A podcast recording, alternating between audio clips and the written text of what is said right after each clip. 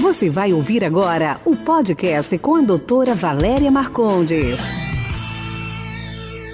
Sabe, quando a gente põe biquíni, quando a gente tá aqui, ó, na piscina, é aí que é a hora que a gente fica louca da vida.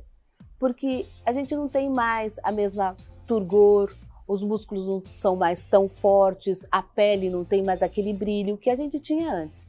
Então a gente tem a tal da flacidez, quando a gente emagrece muito também. O que, que é a flacidez? E aí, falo, vou de novo, o que, que, que é? é? Uhum. O que, que é a flacidez? A flacidez é a pele deslizando por cima do músculo. A pele vai ficando solta, né? vai se perdendo o colágeno, a elastina. Então, o que, que a gente precisa? Colágeno e elastina. O que, que a gente tem que fazer? Primeiro, boa alimentação primordial.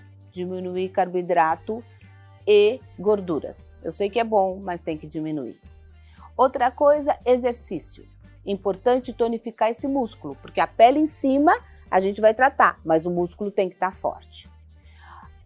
O que, que a gente pode fazer para essa flacidez? A gente pode colocar colágeno aí entre a pele e o músculo, fazendo com que estimule o seu próprio organismo a fabricar colágeno. Além disso, a gente pode aquecer esse colágeno com ultrassom, radiofrequência, estímulos da musculatura para melhorar a qualidade desse colágeno entre a pele e o músculo. E, ó, faz uma diferença incrível, melhora mesmo.